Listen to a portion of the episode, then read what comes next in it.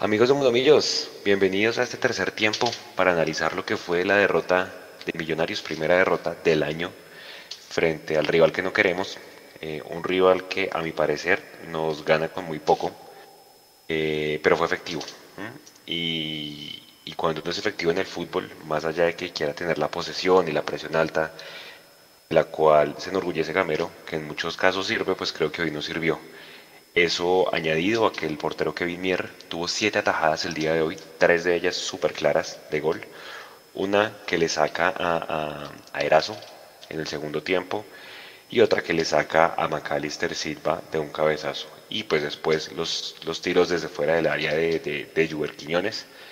Siento que fue el jugador que más se atrevió a rematar y en estos partidos este tipo de herramientas eh, sirven bastantes. Ya van a venir mis compañeros desde el Campín, ya va a venir Jason eh, cuéntenos desde dónde nos saludan en este momento y pues obviamente este espacio muchachos es para que todos ustedes se desahoguen, nos digan qué sienten, eh, como se dieron cuenta el partido terminó con arengas hacia los directivos eh, por parte de la hinchada, pues porque desde el día de ayer el ambiente estaba bastante tenso y se hizo sentir pues hoy la hinchada contra, contra los directivos de Millonarios pues en un, en un partido en el que Nacional venía a jugar con Millonarios con público después de tres años y también era pues la bienvenida de Millonarios en su casa. Eh, Jason, buenas noches, ¿ya está por ahí? Hola Juanse, si me dice por favor si me escucha bien. Eh, sí señor. Y queda uno, buenas noches, primero que todo Juanse, a Jonathan que está en la producción, pues, obviamente a los que se están conectando para hacer esa catarsis luego de este eh, mamonazo que nos me dieron el día de hoy. La verdad el batacazo es, es, es muy fuerte queda uno eh, con muchos interrogantes. Obviamente esto es fútbol y, se puede perder, pero sí queda uno con bastantes interrogantes respecto a qué realmente puede aspirar Millonarios de aquí para adelante. ¿no? Yo creo que hoy eh, nos aterrizaron de una forma mucho más eh, fehaciente de la que ya veníamos aterrizando desde, desde el momento en que se anunciaban los, los refuerzos de Millonarios. Pero creo que esto sí es un verdadero golpe fuerte para el hincha, para las aspiraciones de millonarios y, y, queda uno desencajado, la verdad queda uno eh, muy, muy desencajado después de lo que se vio hoy en el Campín.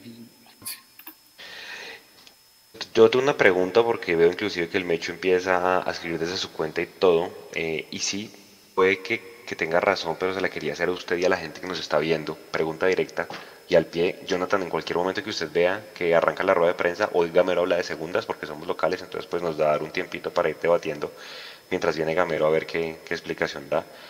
Ganó Nacional Jason, yo siento, y lo decía, ganó con muy poco, pero puede ser que eso haya sido por peso específico de la nómina, usted cómo vio el tema, o sea, siente que la nómina sí pesó sobre la de Millonarios el día de hoy. Yo creo que los recambios marcan la diferencia, Juanse. Eh, es, es, muy diferente cuando usted tiene la posibilidad de ver que ingresan al terreno de juego eh, Dorlan Pavón, Giovanni Moreno, así no estén en su mejor nivel. Son tipos de experiencia, tipos que te saben manejar los ritmos del partido, tipos que van y aprietan al árbitro, tipos que demoran 30, 40 segundos un saque de banda y al final se la terminan entregando al lateral que viene 100 metros, 30 eh, o 40 metros atrás. Ese tipo de cosas yo creo que hoy sí se marcaron muchísimo en cuanto a que fue el recambio. Es muy diferente que entren le digo, Giovanni Moreno, si quiere el mismo John Duque, eh, Dorlan Pavón, eh, al ver los cambios de millonarios, ¿no? En donde tiene que entrar un pelado como Juber Quiñones, que él no tiene la culpa, que en algún momento seguramente de su carrera lo vamos a, elogiar de la manera que se merece por su talento. Cuando entra Jader Valencia o cuando entra Caballo Márquez. Es una de las grandes incógnitas que yo todavía tengo de por qué seguimos insistiendo con el Caballo Márquez. ¿Cuántas pelotas tocó el caballo Márquez en el tiempo que estuvo en el terreno de juego? ¿Cuántas veces eh, y yo no entendí lo de Gamero al final, y esto es obvio, los nervios le pueden haber jugado una mala pasada, pero terminamos viendo a Andrés Ginas como, como delantero centro y nos privamos de la posibilidad de seguir teniendo Arazo en el terreno de juego. Voy a esto, Juanse. Si la idea era jugar con dos centrales, con dos delanteros centros al final del partido, a lo maldita sea, como, a como fuera para tratar de llegar al empate, no saque a Arazo, viejo. No lo saque. Deje a Arazo que Arazo le marca diagonales, deje a Arazo que Arazo le pivotea, deje a Arazo que estaba entre todo, con todo y, y, lo, poco profundo que era Millonarios, estaba jugando, a mi parecer, un partido muy aceptable Arazo el día de hoy. Pues déjelo. eh, pero no improvisemos poniendo a Ginás como, como, como delantero, porque es que a usted Caballo Márquez no le marca una diagonal en su nivel, en el nivel que está no le marca una diagonal, no le aguanta una pelota, no pivotea, no te tira una pared.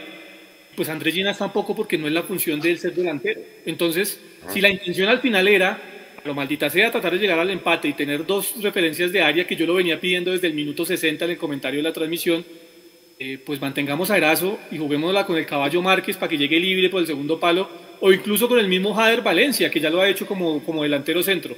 Creo que ahí sí se le fueron bastante las luces al profe Gamero. Y yo siento, Nico, con las buenas noches ahí desde el campín, en cualquier momento interrúmpanos porque sabemos que la señal ya está supremamente colapsada, obviamente. Eh, siempre pasa en el estadio, entonces en cualquier momento muchachos los que estén en el camping interrúmpanos eh, para contar sus apreciaciones y cómo estuvo el ambiente hoy allá. Eh, sabe, eh, yo leyendo a, Alejandro Pino, que amigo de esta casa ya estuvo por acá, él decía, dejaron solo a Montero en los goles. Y si usted se da cuenta, Montero en los dos, previo a los goles ataja, pero creo que Millonarios se queda muy dormido, Jason, en, los rebotes de los dos goles, ¿no? Sobre todo en el primero. No, a mí parece más que en el segundo, porque, porque Juanse, eh, en el primero yo entiendo que es un error conceptual, pero es provocado por Nacional que nos hace bascular hacia el costado oriental, ¿no? hacia el costado derecho de la defensa de Millonarios. Digamos que es un error provocado por Nacional. Pero en el segundo viejo eh, estamos muy mal parados. O sea, la grieta que había entre los centrales de Millonarios era impresionante. Dorlan Pavón llegó completamente libre. Lo que pasa es que las capacidades que tiene debajo del arco Álvaro Montero hacen, hacen pasar de agache el remate de Dorlan Pavón, pero si es otro arquero, le aseguro que esa pelota termina adentro. Eh, de Lo puso arriba, al ángulo. Sí, por eso, entonces le digo, son las capacidades que tiene Álvaro Montero para, para evitar eso. Después viene otra situación en donde Álvaro Montero también interviene, la pelota termina pegando en el palo y Steven Vega desafortunadamente no llega con la confianza necesaria pues para rematar esa pelota y sacarla al, lateral o estrellarla contra Ginazzi que fuera autogol. Creo que era lo que demandaba la jugada, pero mm, le faltó esa confianza, le faltó esa determinación y pues al final vino este Palacio desde atrás y nos la terminó metiendo. Eh, con muy poquito, yo, yo sí quiero, antes de, que sigamos analizando, ya veo por allá a Edu conectado, eh, yo creo que Nacional sí se llevó con muy poquito desde lo futbolístico, y esto lo hablo solamente y netamente desde los argumentos futbolísticos, se nos llevó los tres puntos. ¿sí? Yo creo que con muy poquito. Es, digamos, haciendo el paralelo, eh, si me lo permiten Juanse y compañeros, lo que le pasó a la selección Colombia con Perú el día de ayer. ¿sí? Un Perú ordenado, un Perú que se supo defender de buena manera y que con una sola pues se terminó llevando el triunfo. Y no está mal, volvemos al tema, eso también hace parte del fútbol, ¿sí? Está quien se defiende bien como lo hizo Perú ayer y como lo hizo Nacional hoy en casi todo el segundo tiempo. Eh, está el que se tira al piso como lo hace eh, Equidad y Alexis García. Y está el que propone y el que tiene la pelota como millonarios. O está el que no necesita de mucha tenencia de pelota, sino más bien de transiciones rápidas de defensa-ataque como el Tolima para quedarse con los triunfos. Hay muchas fórmulas, o sea, el fútbol no tiene una sola fórmula para ganar, pero yo sí creo que hoy, eh, si hubo un equipo que propuso y si hubo un equipo que con todas sus dudas y demás y sus limitaciones trató de ir por el, resultado, fue Millonarios. Desafortunadamente, eh, el peso de la, de la, nómina creo que terminó declinando al final el resultado. Ahora, ese, ese es el vaso medio vacío, Edu, buenas noches. Yo escuchaba a Jason que claro, creo que hasta, hasta el día de hoy habíamos hecho como ocho remates al arco. Eh, hoy el arquero de Nacional tiene siete atajadas, tres de ellas de gol, y creo y siento que se comió por lo menos una tarjeta roja contra Gerson Candela en el primer tiempo por un pisotón que le metió a Daniel Ruiz. Edu, buenas noches, ¿nos escucha?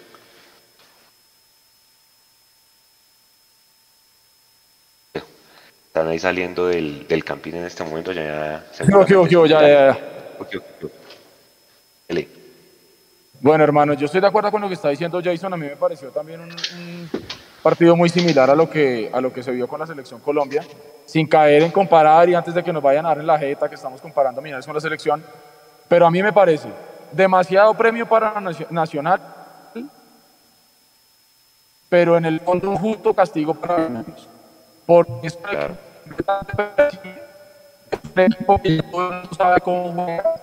Es un equipo que todo el mundo sabe que no va a patear. Yo no sé si es porque Gamero les da la orden de no patear. Y yo estoy en la B, creo. Sí, ya, ya, ya, ya. Pero ya volvió, ya volvió. Dele, siga. ¿Ya volví? Bueno, entonces les decía. No sé si fue demasiado premio para Nacional, pero sí un castigo justo para Millonarios. Y somos un equipo extremadamente predecible, somos un equipo que no se nos ocurre patear, creo que llegamos como al minuto 80 para patear la primera pelota y darnos cuenta que el arquero nacional la, iba a soltar y no fuimos capaces de aguantar eso. No sé si lo que hemos hablado siempre, es Gamero el que les dice que no pateen o son ellos los que no se animan, pero que a Millonarios ya, los, ya, ya lo están leyendo, eh, hay algo que hay que cambiar en el libreto de Gamero. Yo no digo que cambie completamente su forma de jugar y su forma de plan. Se fue otra vez. Edu.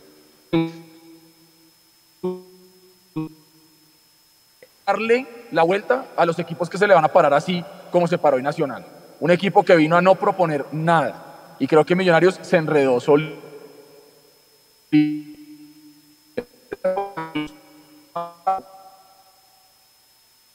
Edu, mira el tema ahí del audio y, y, si quiere vuelve. Ah, está en la B. Está en la B. Perdón que me tocó ahí silenciarlo para que salga ahí, eso, para que salga y vuelva y entre. Jason, eh, la misma pregunta. Claro, ya vimos que Nacional no tuvo con nada, pero que Millonarios se enredó. Pero uno mira las estadísticas y yo no sé, yo no he visto a quién le dio el, la de mayor el premio. Debería ser el arquero nacional. No. ¿De qué piensa?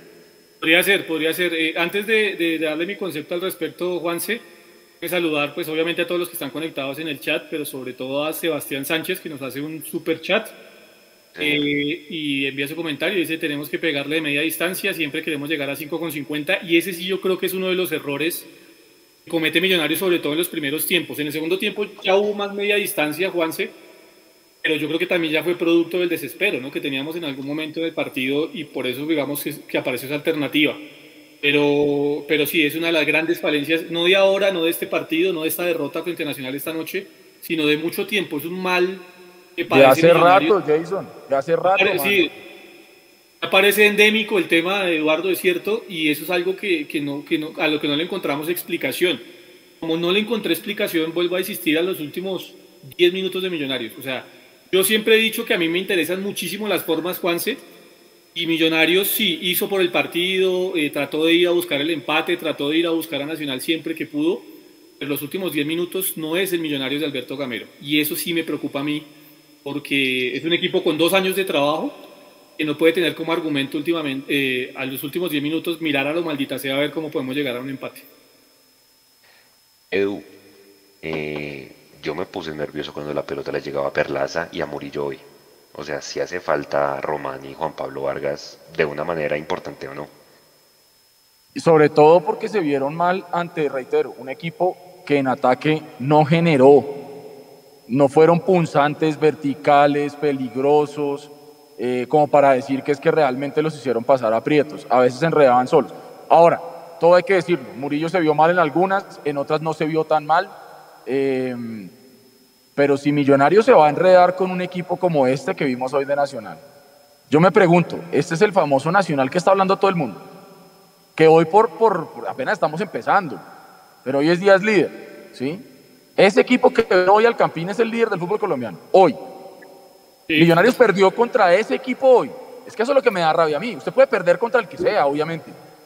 Pero perder contra ese equipo que tuvo dos llegadas claras de gol y fue donde nos cobró. Y Millonarios, por más que intentó y remó y remó y por un lado y por el otro, terminó cayendo en la misma de siempre. El centro, como dice Jason, a lo maldita sea. A ver si alguien medianamente se lo encontraba por ahí Erazo me parece que empezó muy bien, con mucha voluntad, con muchos huevos y se fue diluyendo. Pero yo no lo habría sacado, por ejemplo. Yo no sé por qué yo le tengo más fe a Erazo que al caballo Márquez. Debe ser porque no le he visto tantos caballos a Erazo, tantos, partidos a Erazo y sí le he visto muchos partidos al caballo. Y yo sé que ya el caballo no tiene pues por lo menos mucho para darle a millonarios. Pero lo hablábamos con mi hermana y con la gente en la tribuna. Cuando usted mira la banca de millonarios, no tiene un revulsivo importante que usted diga, meto a este jugador y el equipo me va a cambiar. No sé si sea Sosa, pero hay que llevarlo de a poco. Pero está claro que el caballo no va a ser esa gran solución. Jader puede que un día le salgan bien las cosas y otro de pronto no brille. Pero ¿y quién más? ¿Dónde están las soluciones para Millonarios? Eso es lo preocupante. Y, ahora hay que salir a, a, Envigado a recuperar lo que se perdió aquí en Bogotá. Porque muy bonitos los cuatro puntos que hicimos en las dos primeras fechas de visitante. Pero hoy tocaba ganarlo de local. Claro. Y además que vea, uno de las estadísticas, Jason, y además de Guzmán, que fue el que marcó el gol, y de Mier, los software dan como figura a Aguilar. O sea, este man se mamó, perdón la expresión, se cansó rechazar y despejar balones. Por arriba, por abajo, por todo lado, porque Millonarios no llegaba. ¿sí? Y, sí, yo estoy de acuerdo con. Erazo bien, creo que después bajó el ritmo, pero en las dos más claras de Millonarios estuvo Erazo ahí. Entonces yo tampoco lo hubiera sacado por más de que, por más de que el tipo empezó a bajar el, el ritmo, porque es que hombre, dejémonos de vainas, pero Gamero siempre al minuto 80 ya uno ve tres tipos parados en la raya. Dos de ellos fijos son el caballo y Jader. No sé si se han dado cuenta. Siempre. O sea, vayan bien, vayan mal, siempre es el argumento de Gamero. Y eso es lo que uno espera que, el tipo explique en la, en, la, en la rueda de prensa, ¿no, Jason? Sí, pero lo va a explicar en la medida que se lo, lo pregunten o, se lo, o le transmitan la pregunta, ¿no? O sea, eh, seguramente si se le hace la pregunta tendremos alguna respuesta al respecto. Eh, a mí sí me preocupa, vuelvo al tema, eh, eh, el, el, aspecto de los recambios de millonarios de cara al futuro, porque lo que dice Edu es muy cierto. muy lindo los cuatro puntos que tuvimos en condición de visitante frente a un Pasto que incorporó 19 jugadores contra un Bucaramanga que incorporó 14 jugadores, comparado con un Millonarios que tiene dos años de proceso, por ejemplo. Ahí, ahí uno tiene que empezar a mirar realmente en dónde estamos parados. Se consiguieron cuatro puntos de visitante mm, contra equipos que están apenas arrancando a engranarse. Y de cuando acuerdo. equipo Edu y Juanse, nos tocó un equipo, yo no diría que engranado, pero un equipo con algo de memoria en, en algunos, en algunos automatismos eh, y con jugadores de, de mucha experiencia, pues terminamos perdiendo. Y vuelvo a insistirlo, es tan solo el arranque del campeonato y muchas cosas pueden pasar pues el campeonato colombiano permite que uno entre de octavo y termine siendo campeón, y, eso, esa es la realidad. Pero, pero cuando uno ya empieza a hacer los balances generales se encuentra con eso. Hoy Millonarios, porque también podrá, podrá, uno mirarlo desde el otro punto de vista, Millonarios a esos equipos que apenas estaban en construcción, apenas les remató a, cada uno tres veces por partido. Millonarios tuvo 10 remates, como lo dice Juan, sea al arco de Nacional. Entonces, eh, también se podría mirar la otra posibilidad. Se creció en unas cosas, pero los interrogantes que quedaron son grandísimos, sobre todo con, con algunos de los jugadores que llegaron a Millonarios, ¿no? Lo de Sosa no es culpa de él, pero lo de Sosa hoy en la tercera fecha es un interrogante así de grande, que no sabemos realmente a qué juega Sosa, no sabemos realmente qué nos puede dar Sosa del frente de ataque. E, eso es así. Eh, lo de Erazo, pues Erazo ya mojó, pero yo les había dicho previo al inicio del campeonato, Erazo es un jugador que hace un gol cada 2.7 eh, partidos, es decir, si la media de Erazo se mantiene, el próximo partido contra Envigado moja, si se mantiene esa media, ¿no? Eh, porque ya lleva dos, eh, dos, en los cuales no ha podido anotar. Y no es culpa de Erazo, ese es el promedio goleador de Erazo. ¿Qué hacemos? Esa es la realidad. ¿sí? Y uno mira, y yo sí quiero que llegue rápido la próxima semana, Juanse, compañeros, pues para que venga Juan Pablo Vargas. Porque Murillo, ya por allá en octubre, septiembre a ustedes, vamos despacio con Murillo. Eh, para mí no tiene con qué ser titular de Millonarios. Y hoy, hoy con lo que mostró en Bucaramanga y lo que mostró hoy, creo que, que no. Y, y, hombre, es harto nombrar a los que ya se fueron, pero, pero la diferencia en tres partidos entre Daniel Giraldo y Larry Vázquez, uy, pero del cielo la tierra. Todavía no está, sí, todavía no está, todavía no está. Y, y yo le agregaría otra vaina, Juanse, porque, pues yo no sé, yo no estoy leyendo comentarios de la gente ni nada porque voy saliendo del estadio y manejando. Pero, hombre, si hablo por mí, si yo le estoy exigiendo tanto a este Millonarios hoy, es precisamente por lo que ya hemos venido recalcando como algo positivo, y es que ya tenemos un proceso de dos años. Y a este Millonarios, con el proceso de dos años, hay que exigirle ya. Una cosa es cuando Gamero recién llegó, con lo que le quedaba y jugando la liguilla esa famosa de eliminados y etcétera, etcétera y otra cosa ya es el, el Millonarios de Gamero que empieza este campeonato con dos años de trabajo encima. Y tampoco vamos a decir que es que desbarataron el equipo, porque, porque tampoco. No, no estamos con 19 jugadores nuevos como el Pasto, como decía Jason. Hay que exigirle a este Millonarios y, y hay que tener el rigor suficiente para poder reconocer cuando se hagan las cosas bien pero también para poder decirnos de frente cuando las cosas están mal. Claro. Y hoy es el partido que todo el mundo el millonario sabe que no se puede perder. Por todo, por el orgullo, eh, por el inicio del campeonato tan bueno que tuvo Millonarios de visitante, eh, por todo. Y no teníamos hoy un argumento futbolístico diferente al buscar un centro por las bandas o tratar de entrar tocando la pelota que si no llegamos a las 5.50 no somos capaces de patear. Y eso realmente me desespera. Y empezamos a ver cómo la gente en la tribuna se empezó a desesperar. Y le pedíamos a la gente, patee, patee. Steven Vega. Steven Vega tuvo una que en la selección se animó a patear y le pasó muy cerca. Y acá la pudo haber pateado también y no se animó. Entonces yo vuelvo y digo, yo no sé si es que Gamero les dice, está prohibido patear al arco o es que estos manes definitivamente no se animan. Pero a Millonarios hay que exigirle porque ya tiene dos años de proceso encima. Como también hay que seguir exigiéndole muy duro a esta directiva. Porque yo me pongo los zapatos de Gamero y por más que él sea un berraco, hermano, usted voltearse a mirar y ver que su solución en ataque es el caballo Márquez, estamos jodidos, hermano. Si el 9 de Millonarios es el caballo Márquez, estamos jodidos. Sí, no, y es que cuando enfocaban a Gamero en la transmisión, el man se veía como, pucha, ¿y ahora qué hago? Yo sentí que metió, por ejemplo, tarde a Sosa. Yo pronto a Sosa quiero verlo más tiempo. Más allá que siento que ayudó más en marca que en generación de juego. Por ahí le metió una levantada a John Duque y todo, no sé si ustedes vieron. Eh, pero, pero más allá de eso no vimos nada. Como dice, Jason, es un interrogante. O sea, Alex Mejía, y no quiero compararlos porque no fue el, el mejor partido de Alex Mejía, pero fíjese Jason, la forma como manejó la amarilla Alex Mejía, desde el minuto 13 que la tenía y como la manejó Larry Vázquez. El tipo ya estaba súper inseguro desde que lo amonestaron. Pero, pero, también, pero también nosotros le permitimos a Mejía manejar esa tarjeta de la forma que lo hizo. Claro. Porque fuimos muy inocentes.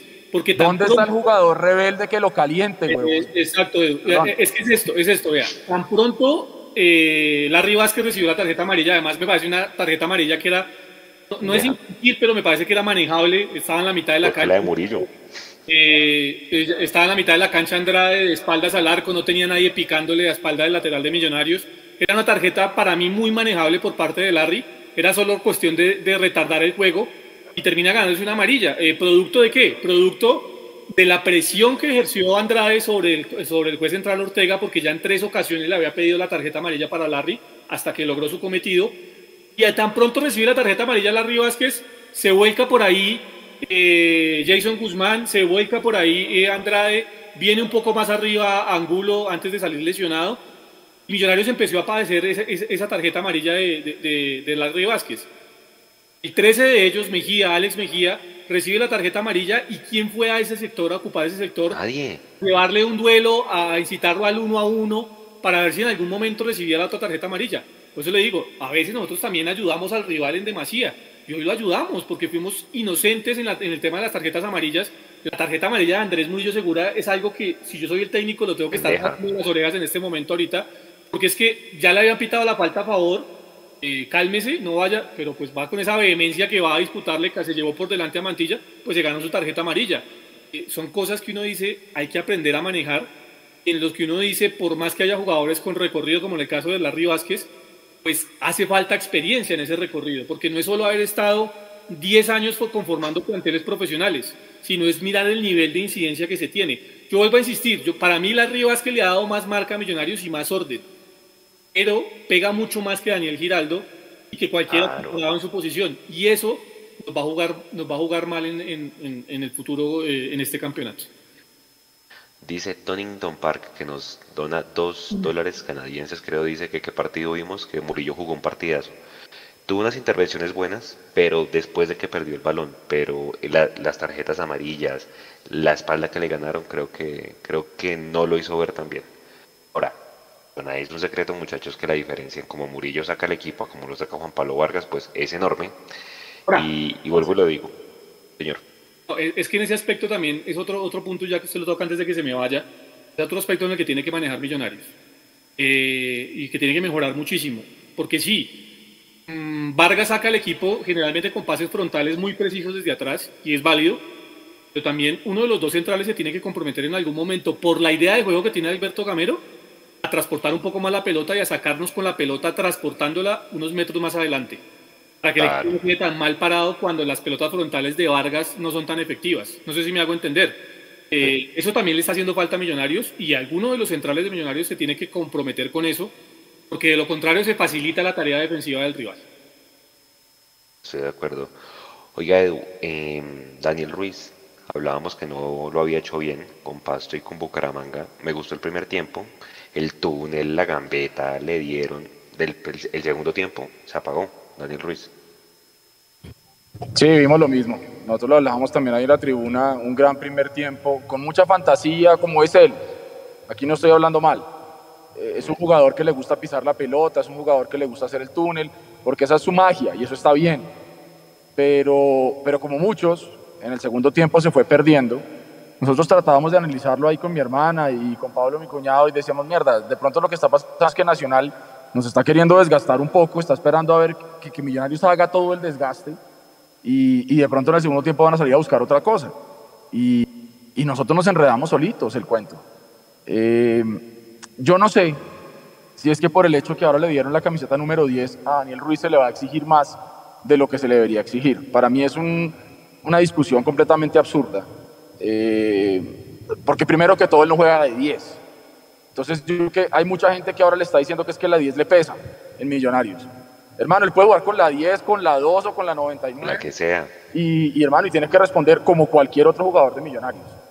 Y yo le iba precisamente a preguntar a usted, Juanse, que analiza tanto los números, igual Jason, ¿cuál fue el jugador, no voy a decir el mejor jugador de Millonarios, el menos malo hoy? Porque claramente todos vimos un partido aparentemente distinto, porque hay alguien diciendo por ahí que Murillo fue un partidazo, pero para mí, para mí no, no, no, no lo fue tan así. Para mí el mejor de Millonarios. ¿Cuál fue el mejor jugador de Millonarios o el menos grave? Para, para, mí el mejor de Millonarios fue Bertel. Yo creo que el partido de Bertel, tanto en defensa como en ataque, fue muy bueno.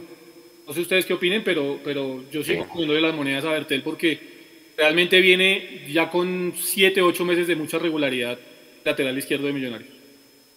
Nosotros siempre ponemos las, las estadísticas que los software sacan, obviamente esto es muy, pues cada quien tiene su interpretación. Eh, opta como mejores calificados a Steven Vega, porque lo ha dado bien calificado por la entrega, hizo muy buenas entregas, por la cantidad de duelos que ganó. Fíjese que si bien pues Andrade genera la primera opción de gol, creo que Nacional después no volvió a ver la mitad de la cancha en, en, ataque, ni siquiera cuando entró Giovanni Moreno. Y, y, por eso, y además porque solamente perdió el, el, balón como cuatro veces y solo cometió una falta. Ese es el caso de Steven Vega, que me parece que lo hizo bien. Y Macalister Silva también le dan buena, buen, buena calificación por dos opciones que generó. Y acuérdense que tuvo la más clara de cabeza que sacó impresionantemente este arquero Mier. Entonces, estos dos, de alguna manera, para responder la pregunta, a la luz de los números, fueron los menos malos. Pero fíjese que está la otra, la parte cualitativa que cada uno de nosotros ve, que es el tema de Bertel. Bertel me gustó como lo hizo también. ¿Usted qué vio? ¿Cómo, ¿Cuál le gustó? ¿Cuál fue menos malo? Mire, lo de Bertel yo creo que ya le hemos venido hablando desde que firmó su renovación, al man le entró como un segundo aire y creo que está, está cumpliendo, está, está demostrando que la confianza que le depositó Millonarios para, para firmar esa renovación, digamos que va a dar frutos y me parece bien. Pero lo que yo digo es que si, si usted se da cuenta, estamos hablando de jugadores, a excepción de McAllister, de jugadores que no generan fútbol ofensivo, por lo menos sobre el papel, en su labor. Sí, otra cosa es que de pronto Bertel pueda proyectarse al ataque y genere algo. O que Steven Vega de pronto filtre una pelota como se la filtró a Erazo en pasto y genere algo. Pero su obligación principal no es atacar. Entonces, cuando, cuando, cuando nos ponemos a pensar, lo que le digo, de pronto McAllister, pero cuando nos ponemos a pensar, no vemos por ningún lado un Erazo, no vemos por ningún lado un Guerra, que de hecho me gustó, eh, no vemos por ningún lado eh, a Ruiz, no vemos por ningún lado a ninguno de los que tiene que generarle fútbol a Millonarios en el ataque. Y, y eso preocupa porque vamos a ser un equipo estéril. ¿sí? Y acuérdense, lo hemos hablado siempre, los, los, partidos se ganan es con goles, hermano, no con buenas intenciones. Señor, Jonathan, me dice acá por interno, me hecho que ya acabo de terminar la rueda de prensa nacional, así que en cualquier momento usted avísenos eh, que ya va a ir Alberto Gamero, ¿vale? Ahí esté pendiente de la página de la Dimayor o de Win. Vale, pues sí, aquí ya tengo listo el, el esto, pero aún no está en directo. Mientras tanto, si quiere, puede ya ponerse la, la foto del gol de Nacional, del primer gol. Eh, la primera imagen que envió, ¿cierto? Sí. Va, ahí, ahí como para analizar, si bien lo decía creo que Jason, pues hacemos una... No, ah, bueno, esa de, de deje esa porque esa también es importante. Edu, están mostrando el pisotón que le metió Gerson Candelo a Daniel Ruiz. Siento que era una tarjeta casi que anaranjada, Jason. ¿Usted cómo lo vio? No, para mí es tarjeta amarilla, Juan. Para mí, por, la superficie donde le está tocando, ahora que tienen tan en cuenta el tema de la superficie, yo entiendo esto, pues obviamente uno como hincha dice, pues si lo pisó, tiene que ser tarjeta roja. Eh, a la luz del reglamento, de cómo se está interpretando hoy el reglamento, eh, es tarjeta amarilla. Es, el concepto que puedo emitir al respecto. No, no me parece que sea para expulsión. ¿Usted cómo vio el tema ya, Edu, en, el campín? Ah, hermano, es que yo soy más caliente y yo sí digo que roja, pero, pero, pero, pero digamos que hay, que hay que tratar de tener, digamos que el, el, nivel de cabeza fría de análisis que hace Jason y en eso digamos que sí confío mucho en el criterio de, de él. Eh, a veces los pisotones se ven muy feos y uno realmente quisiera que, que, fuera todo rojo, que todo fuera penal o que todo fuera mano, pero, pero hay, que, hay que pegarse al reglamento y si, si eso no va para roja, no va para roja, ya está. Eh, y listo, yo creo que, yo creo que hoy eh, para mí el árbitro no se complicó, para mí el árbitro no fue un partido con retos importantes. Es que, es que muchachos, si nos ponemos a pensar, no fue un partido Entramos en directo ya, Juan. Hágale. Rueda de prensa, rueda de prensa, dale. Estamos en vivo en todas las plataformas de Win Sports. Profe, se puede hablar quizás de frustración en este momento cuando se hace un buen partido, hay mucha intensidad, Millonarios tiene la pelota, pero al final no llega ese gol y se, se, termina perdiendo dos goles a cero cuando quizás por lo que se vio en el terreno de juego, Millonarios pudo haber también anotado gol. Y para Elvis, esa primera anotación de Nacional que llega en un momento en el que Millonarios era superior, que tenía la posesión del balón mentalmente en el campo para ustedes, es un golpe difícil para poder retomar nuevamente lo que era ese Millonarios que venía desde el primer minuto y desde el campo justamente qué pasa, por qué no llega el gol teniendo en cuenta que Millonarios juega bien. Buenas noches Laura para ti, para, para todos los televidentes. Es doloroso, sí es doloroso. Doloroso porque me parece que entramos a la cancha con una muy buena disposición contra un gran equipo y, yo creo que demostramos de que, de que este equipo tiene cosas muy buenas. El fútbol es de goles, de goles. Hoy los tuvimos, los tuvimos y no los pudimos concretar. Pero, pero queda ese, esa amargura, como dices tú, esa amargura de, de perder un partido de esto cuando, cuando tú haces todo lo posible por ganar. Eh, respetando lo que es nacional, me parece que hoy Millonario hizo todo, por lo menos, por lo menos para empatar el partido. Y no se pudo. Estas derrotas duelen, duelen, y que el Inquia que hoy vino aquí a nuestro estadio eh, haya mirado de que los jugadores se brindaron, corrieron, lucharon, hicimos todo por ganar el partido, no se pudo. Son esos partidos que si nosotros de pronto seguimos jugando, a lo mejor ellos en otra contra nos hacen otro gol. Pero este es el fútbol. Hay que corregir cosas, hay que mejorar cosas, pero el desazón ese de perder un partido como esto. Pero cosas buenas sí, sí nos tiene que quedar a nosotros para los próximos partidos. Sí, la verdad que bueno, duele en ese momento porque teníamos el control del juego, ellos no habían llegado y por ahí se encuentran con ese gol que, bueno, le, les da como ese ánimo a ellos de, poder aguantar. Y nosotros en ese momento sí, sí lo sentimos porque veníamos haciendo una elaboración de juego importante, sometiendo a un gran rival como Nacional. Y por ahí, sin embargo, seguimos insistiendo y, y en el segundo tiempo también salimos con la misma actitud, con la misma ganas de, querer darle vuelta al partido, pero como dice el profe, no fue posible. Y bueno, lo que hay que rescatar es el esfuerzo del equipo, de que eh, sometimos a un rival que no es fácil y que pusimos las condiciones y hicimos nuestro juego, que es lo, lo que nos caracteriza. Pregunta Cristian Pinzón de Caracol Radio. Profe, buenas noches.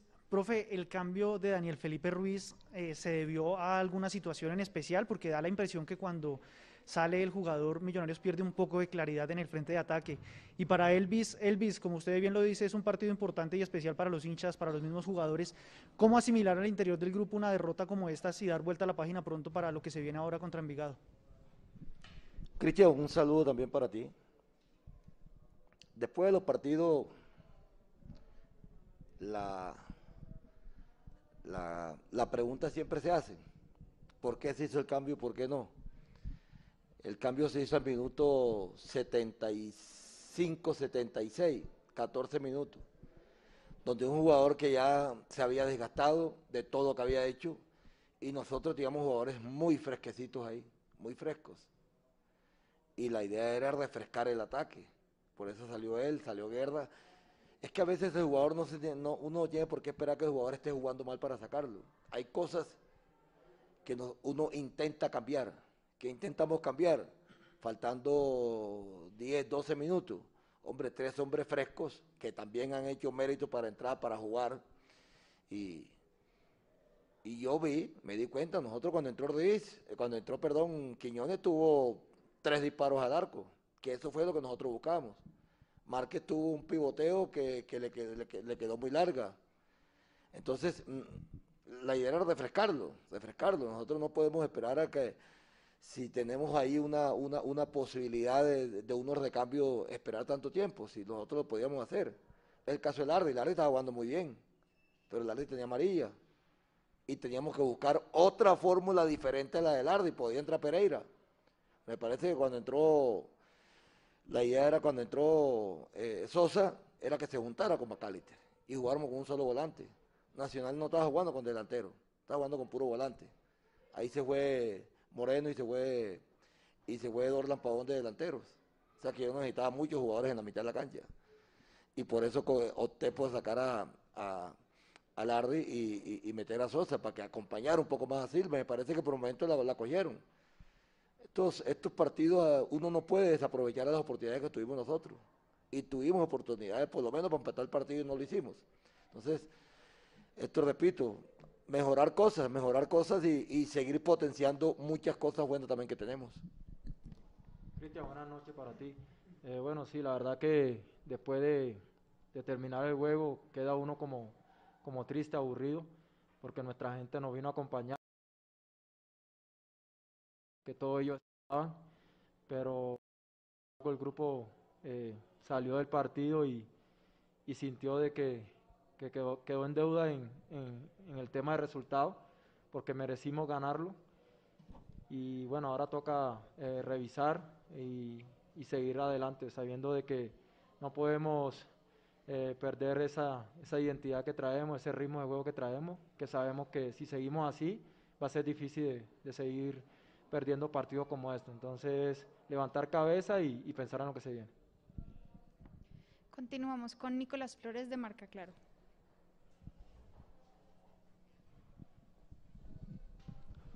Profesor Gamero y Elvis, buenas noches. Nicolás Flores del diario Marca. Eh, profesor, me llama especialmente la atención el tema de la estadística de los remates a portería. Fueron siete en total, pero en el primer tiempo solo hubo uno. Quiero saber si la indicación vino directamente de usted de intentar más remates al arco de media distancia. Y para Elvis, eh, no guiándonos por el resultado, sino por el tema del juego, eh, siente tal vez más satisfacción en este partido que lo sucedido en los dos anteriores? Muchas gracias. Buenas noches, Cristian, para ti también. Eh, esta es, una, es un arma que nosotros tenemos, un arma. En el, en el primer tiempo hubo de pronto más circulación y más posesión, pero no fuimos claros, no fuimos claros, esa es la realidad. Ellos estaban mucho más enteros y estaban en un bloque medio bajo donde se replegaban todos y no encontramos espacio, más sin embargo intentamos con, con las individualidades y Nacional es un equipo fuerte en las individualidades, en los duelos, pero, pero sometimos a Nacional a jugar en un bloque medio bajo que yo creo que la mayor parte del primer tiempo la jugamos en la mitad de la cancha, eh, buscando espacio, tuvimos espacios, eh, saliendo Perlaza por el lado derecho, saliendo Bertel por el lado izquierdo, entrando los extremos, nosotros variantes tenemos. No hubo de pronto esa posibilidad de la media distancia por lo que ellos estaban muy bajos y tenían mucha gente en la mitad de la cancha. La, entrada de nosotros prácticamente era por los costados. Habíamos dicho que no, la idea no era tirar tanto centro porque ellos son jugadores muy altos, muy espigados. Entonces era nuevamente circular el balón y lo hicimos. Pero, pero sí, lo que dices tú, en el primer tiempo no fuimos claros, pero, pero el control del partido lo tuvimos durante los 45 minutos del primer tiempo. Cristian, buenas noches, un saludo especial para vos. Eh, bueno, la verdad que eh, buena la pregunta tuya y para mí, para mi modo de ver, eh, en este juego vi más claro a, mi equipo, a, a nuestro compañero y más con un rival como Nacional. Pienso que elaboramos más, tuvimos opciones de, gol para, al menos empatar el partido. Y yo pienso que hoy se ve más claro eh, nuestro juego con un rival que, bueno, todo el mundo sabe que, también tiene posesión de, balón y nosotros no lo dejamos por nuestra presión. Siempre estuvimos en campo del rival.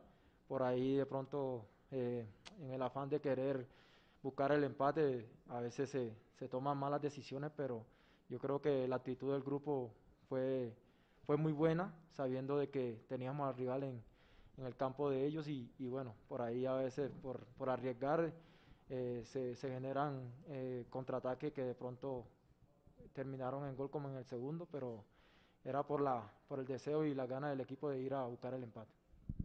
Continuamos con Daniel Felipe Molina de Diario AS. Buenas noches, profe y Elvis. Profesor, en el fútbol moderno está costando un poco eso de la posesión y no poder marcar. Ayer le pasó a la selección. ¿Cree usted un poco que, que eso, que eso le está costando a, al fútbol moderno? Daniel, un saludo también para ti. En el, en el fútbol moderno, Daniel, en el fútbol antiguo, en todo el fútbol, si tú no haces gol, ninguno sirve. Y en este fútbol que nosotros estamos haciendo, lo mismo fue el de la selección ayer, la selección hizo ayer todo para ganar el partido. Con un equipo que, que se defendió y creó opciones de gol la selección. Hoy nos pasó a nosotros lo mismo. Nosotros nos pasó que nosotros creamos opciones de gol. No fuimos muy claritos en el primer tiempo, como dice Cristian, pero en el segundo tiempo me parece que sometimos a un rival a jugar bien abajo. Un rival que, que con toda y, y su jerarquía que tiene, nos terminó jugando casi que sin delantero, con puros volantes. Y sin embargo le llegamos. Entonces, hoy en día es eso, es eh, eh, eh, lo que decía Perlas ahora, tomar mejores decisiones a la hora de, porque me acuerdo, la estaba viendo ahorita, Macalister perdió dos frente al arco. Hoy el arquero le sacó dos a Macalister frente a frente al arco. Un aerazo, un cabezazo de, de. Entonces, tuvimos las opciones, pasa que hay que meterlas. Ellos en dos, en dos contras, porque la primera fue un saque banda también en una contra por el lado derecho, nos hacen el, el, el 1 a 0 y ya en el segundo tiempo también fue una contra de, buscar nosotros el, gol y sin pensar, porque eso fue lo que le dije a mis jugadores, sin pensar que para hacer un gol hay que desordenarse y nos desordenamos, eh, como dice Perlaza, por, por, por, la, por, el, por el deseo de ir a empatar el partido y nosotros no nos podemos desordenar por ir a buscar un gol, cada cual tiene sus obligaciones y nos cayeron mal parados y, nos hicieron el gol, pero, pero repito, opciones creamos, creo que fueron siete que, que, que, que, llegadas al arco y me parece que fueron 13 llegadas y siete fueron al arco. Entonces llegamos. Eh, hay que definir mejor eso, eso, eso para nadie es un secreto. Y para Elvis, ¿cuál fue, cuál fue ese pequeño análisis que hicieron ahorita en, con la defensa, luego de recibir esos dos goles? Bueno, eh, Daniel, pues la verdad que eh, estábamos haciendo un partido digamos, como dice uno, eh, sometiendo a un rival y por ahí de pronto eh, desbordaron por, por la banda y, y rebotan en un compañero y les queda el rebote a ellos y se encuentran con ese gol en el primer tiempo. Y la verdad que bueno, eh, nos dolió porque sentíamos de que podíamos marcar nosotros primero que ellos. Y ya después ellos se, se replegaron en, un bloque bajo, en donde siempre se, se hace difícil porque se cierran los espacios y por ahí tratamos de, de buscar en centro eh, poder buscar un error o que Oquerazo pudiera concretar y sin embargo la tuvimos y no la concretamos. Ya en el segundo pues nos pasó lo mismo, por ahí eh, un balón de, de, rebote también y pudieron ellos concretarla, cosa que no nos pasó a nosotros cuando el arquero nos las tapaba y, y ellos las sacaban ahí casi de la raya también, entonces eh, la verdad que bueno, quedamos tristes porque queríamos ganar, queríamos uh -huh. darnos esa satisfacción a nosotros, a la hinchada, a nuestra familia, pero seguimos trabajando y convencidos de lo que venimos haciendo y yo sé que vamos a, a seguir creciendo. Pregunta Mauricio Gordillo de los Millonarios.net.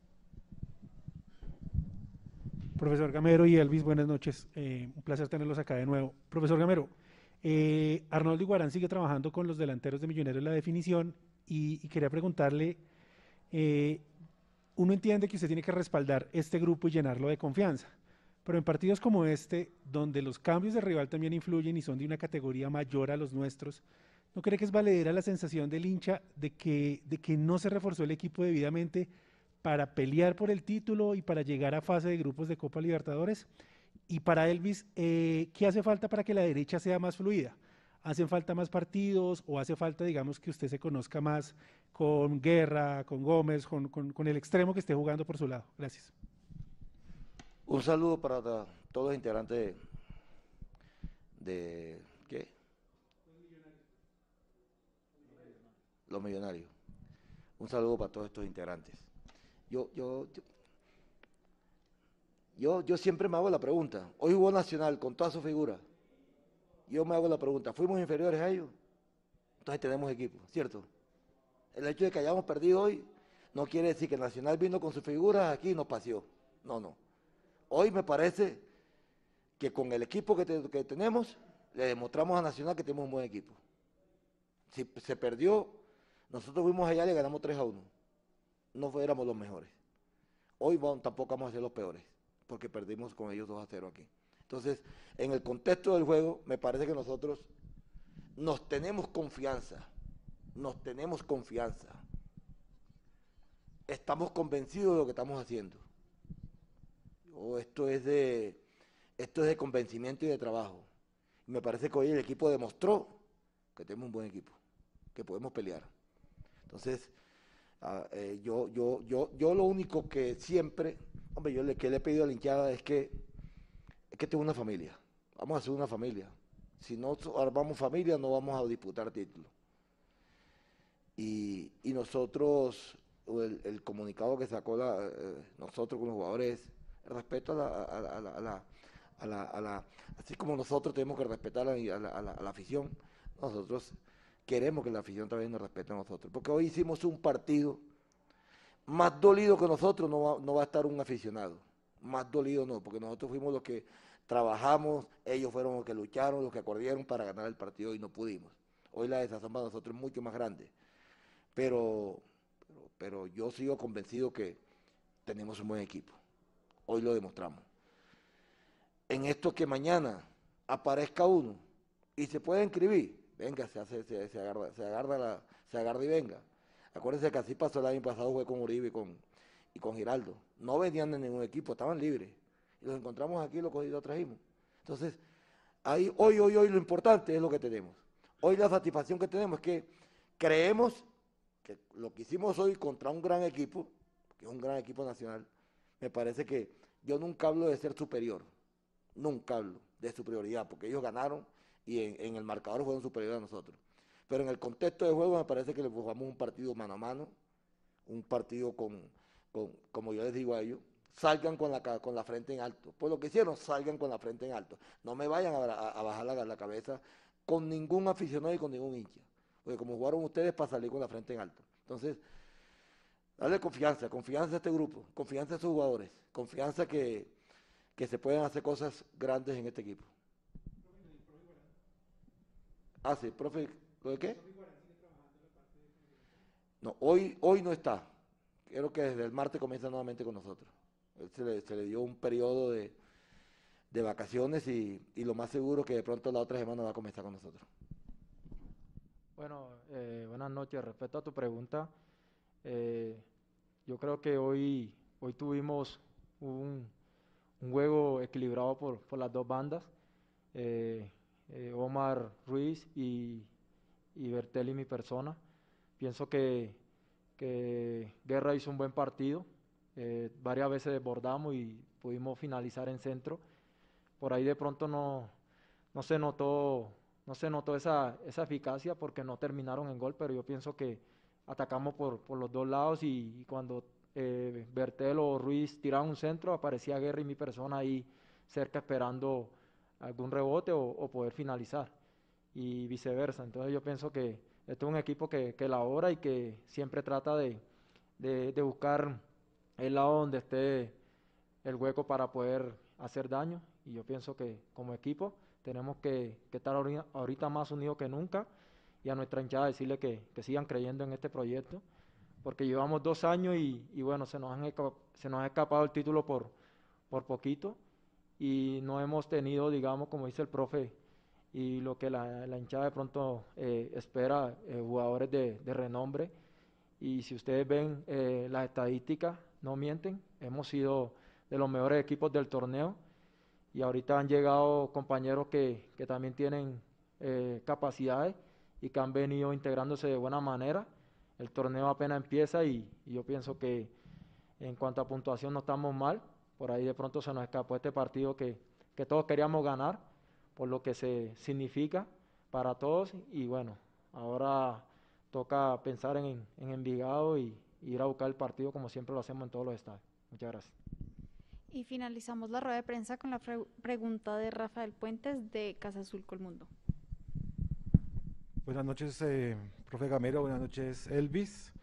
Eh, agradecidos también por estar aquí ya en presencialidad en la rueda de prensa.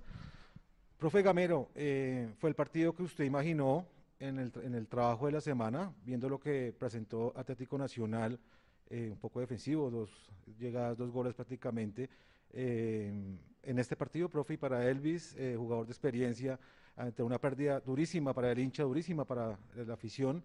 las palabras para recuperar el equipo, porque el campeonato ya va muy rápido, ya el miércoles jugamos contra Envigado. Buenas noches. Un saludo para para todos los integrantes de Casa Azul. Ese era el partido que nosotros nos pintamos. Ese era un partido con una presión alta. Sabíamos lo que era Nacional en el inicio del juego. Y nosotros hoy creo que, que no lo dejamos hacer su inicio de juego y lo hicimos de mal iniciando. Y si nos damos cuenta ya casi que para el segundo tiempo nunca iniciaron saliendo. Siempre pero juego largo, juego largo. Eso lo habíamos nosotros en estos dos días que nos, que, que, nos habían quedado para trabajar lo perfeccionamos bien. Teníamos la, intención de que era un equipo que, así como tiene su volumen de ataque cuando lo dejan, también es un equipo que, no, no, es, muy fuerte en la marca. Y sabíamos que le íbamos a hacer mucha posesión de balón. Creo que hoy la posesión fue bastante, bastante amplia de nosotros sobre ellos. Eh, los toques que les hicimos fueron muy, muy, fueron, creo que fueron 500, no sé cuánto que me dijeron. Entonces, eso lo teníamos nosotros presupuestado pero sí teníamos en mente también, que fue lo que nos faltó prácticamente en el primer tiempo, de, ser un poquitico más contundente a la hora de que, que, circulábamos el balón. Repito, tratamos de no tirar tanto centro porque este, ellos tenían a Cabal y tenían a Aguilar que van muy bien arriba. Intentamos siempre tirar centro por delante línea, pero no se nos prestó por el bloque bajo que ellos tenían.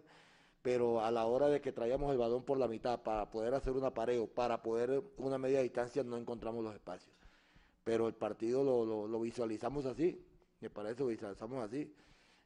Eh, tanto es así que de pronto no, no, no, no pensamos en ningún momento que de pronto en una contra nos podían hacer gol, porque Nacional no es un equipo que juega la contra, Nacional es un equipo que también propone y que juega, pero hoy no jugó la contra nosotros con, con dos, con, principalmente la última jugada del segundo gol, pero, pero sí, pues, sí veíamos un partido de eso, un partido de eso que queríamos nosotros, queríamos nosotros eh, darle esta satisfacción a la afición, darle esa alegría a la afición, a nuestra familia también que sufren. Ellos sufren también como sufre la afición, como sufrimos todos. Hoy queríamos darle esa, satisfacción, pero, pero no salgo con ese sabor amargo, amargo, amargo por lo que viene en la cancha. Esa es la realidad. Cuando tú juegas con un equipo y ese equipo te coge a ti, te supera y te, y te, te, te, propone y te hace, te, hace ver cosas diferentes a ti, preocúpate. Pero me parece que hoy, hoy hicimos cosas buenas, hicimos cosas buenas. Nacional fue inteligente, inteligente, replegó, replegó su equipo y, y, contragolpeó dos veces, pero, pero a eso también tenemos que aprender porque van vamos a tener muchos equipos aquí que van a venir de esa forma. Profesor Gamero y Elvis, muchas gracias. Gracias.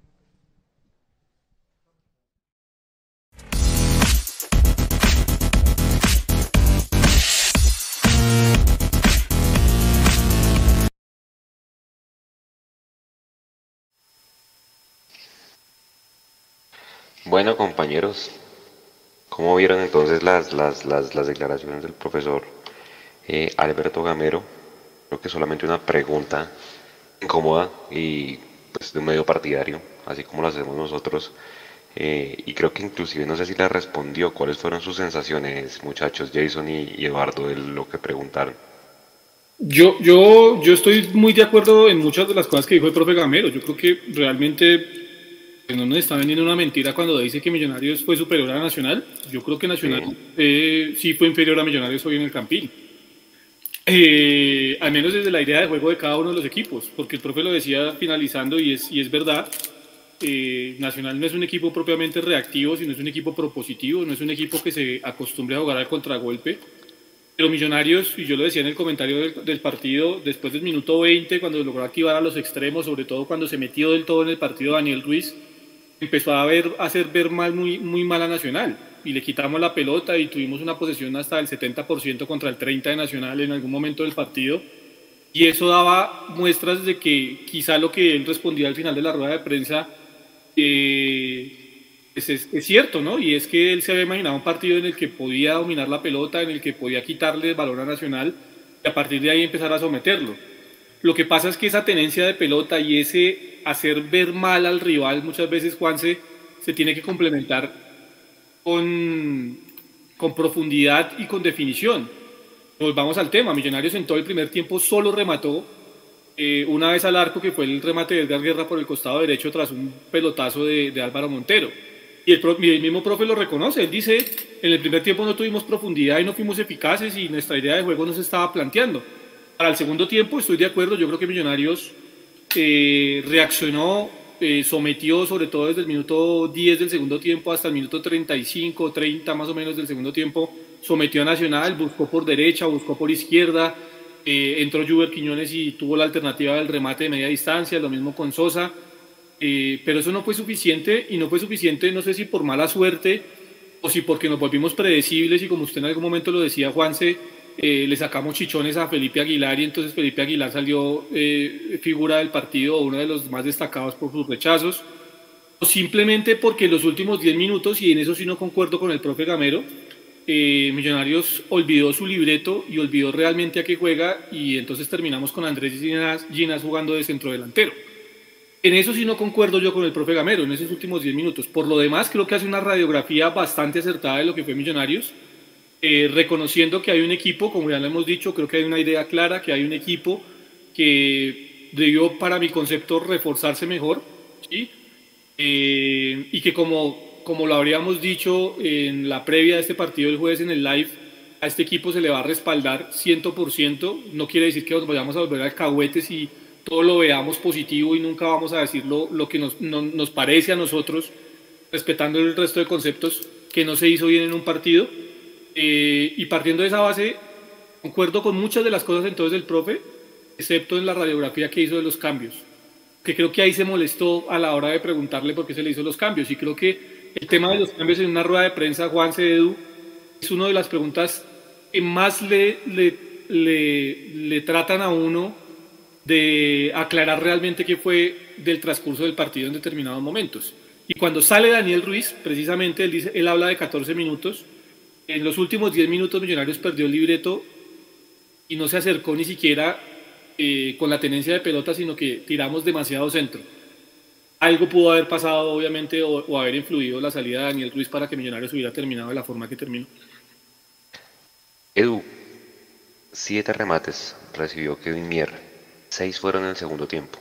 Ya que en el primer tiempo tuvimos que esperar 40 minutos para hacer el primero que se fue ese remate de Edgar Guerra. Entonces, primer remate Edgar Guerra al minuto 40, segundo al minuto 66. O sea, casi que se perdieron 26, poco menos minutos del, del segundo tiempo para empezar a llegar. Y ya después sí fue Erazo al 66, McAllister al 71, creo que fue la más clara. Sosa al 78, McAllister de nuevo al 81, Juber al 86 y Juber nuevamente al 90. ¿Cuántos de esos siete remates, que pues, para mí fueron tres que sacó claros, fueron al cuerpo de, de Mier, Edu? Venga, es que yo, lo, lo, ahí como dice el, el, filósofo del fútbol, lo bonito de este deporte es que eh, todos lo vemos diferente. Eh, antes de responder su pregunta, para mí, yo no vi que Millonarios hubiera sometido a Nacional. Yo creo que Nacional más bien vino y jugó el partido que quiso jugar y de pronto el partido que quiso plantearle a Millonarios. Porque sabía que le ponía de pronto en aprietos a, Gamero cuando los equipos se le cierran y tenemos que proponer tanto. Yo no vi a un Millonarios que hubiera sido eh, infinitamente superior. No, una cosa es que tuvimos la pelota. Una cosa es que nosotros, por la obligación que teníamos de ser locales y todo, teníamos que salir a buscar el partido pero yo no sentí por lo menos que Millonarios hubiera sometido a Nacional. Y vuelvo y digo, lo bonito de esto es que todos vemos las cosas de manera diferente y se abre el espacio para el debate. Porque supongamos que hubiera sido así, no la metimos. Y como bien decía ahorita Jason, hay que meter la pelotica. Porque no sirve de nada que nosotros tengamos, no sé cuál habrá sido el porcentaje final de posesión, pero estoy seguro que fue mucho mayor la de Millonarios. Pero si nosotros finalmente no logramos concretar, los partidos no se ganan con el porcentaje de posesión o por la mayor cantidad de remates al arco o por la mayor cantidad de veces que el arquero rival voló de palo a palo, sino por la cantidad de veces que la pelotica entró. Nacional la metió dos veces, nosotros no la metimos ni una sola vez y el partido quedó liquidado. Pero, pero Juanse, yo, yo sí difiero un poco de lo de Edu, y volvemos al tema, esto es lo bonito de esta vaina, porque es que para mí Millonarios en, momentos, y por eso hablaba de ese minuto 55 al minuto 80 más o menos del partido, Millonarios sí sometió a Nacional. Y es tan así que si usted revisa los partidos de Nacional de los últimos tiempos, estos, estos dos que había jugado antes de Millonarios, y con todo y que terminó jugando muy mal el semestre pasado, si usted revisa sus partidos de Nacional, Nacional siempre es un equipo propositivo y no reactivo, eh, Edu. Y hoy Millonarios lo obligó con su juego a ser reactivo, a meterse atrás. Porque es que si, si los jugadores que entran en el terreno de juego por parte de Restrepo no son Giovanni Moreno y Dorlan Pavón, yo digo sí, Restrepo vino a plantear un partido para defenderse. Pero es que nosotros sabemos que ni Giovanni Moreno ni Dorlan Pavón están hechos para defenderse. Giovanni Moreno y Dorlan Pavón están para proponer juego. A que no están en su mejor nivel, ese es otro tema y eso es costal de otra eh, arena de otro costal. Pero Millonarios con el juego que tuvo en ese minuto, ese minuto 55, más o menos, minuto 50 al minuto 80, sí hizo que Nacional retrocediera, sí hizo meter a Nacional muy atrás, porque si usted mira el primer tiempo de Nacional, Nacional aguantaba con el bloque medio bajo Juanse en, zona 2 y terminó jugando con el equipo metido en la misma área de, de Mier. ¿sí? Pues algo bueno sí hizo Millonarios durante el partido, estoy de acuerdo, Edu. La posesión de la pelota que fue del 66%, perdón, del, del 64%, y con 534 pases no se ganan los partidos, estoy de acuerdo, ¿sí? Porque se ganan haciendo goles. Pero también dice Juanse algo cierto, y es que Mier tuvo siete atajadas. Entonces, lo vuelvo a decir, más allá de los errores individuales, más allá de que en los últimos 10 minutos no fuimos el Millonarios de Alberto Gamero, sino que fuimos a la maldita sea porque era un partido que no se quería perder y eso demuestra que Gamero no lo quería perder porque pues en otro partido le aseguro que Gamero no juega a la maldita sea en los últimos 10 minutos, sino que trata de sostener su idea más tiempo en el partido. Eh, sí habla de que Millonarios de un modo u otro lo intentó. Ahora, que falta profundidad, sí. Que falta media distancia, no es nuevo, es de hace mucho tiempo, es cierto. Andrés Murillo Segura se nota que es un escalón por debajo por lo menos que Juan Pablo Vargas, también es cierto. Que nos hace falta muchísima Andrés Roma por el costado derecho, también es cierto. Que Larry Vázquez nos da un poco más de marca, pero todavía no termina de engranar con la idea que tiene Alberto Gamero y es normal porque tiene tres partidos y que se va a hacer amonestar mucho más de lo que se hacía amonestar Daniel Giraldo, también es cierto. También es cierto y es una realidad queda muy difícil que las variantes o las variantes en el frente de ataque sean solo Javier Valencia y el Caballo Márquez. Ahí para mí se decantó el partido en los cambios. En un lado entraron Giovanni Moreno y Dorlan Pavón, por solo nombrar dos, sin nombrar a Danovis Banguero, que entró también para el segundo tiempo. A nosotros nos tocó meter al Caballo Márquez y a Jader Valencia. Esa es la realidad.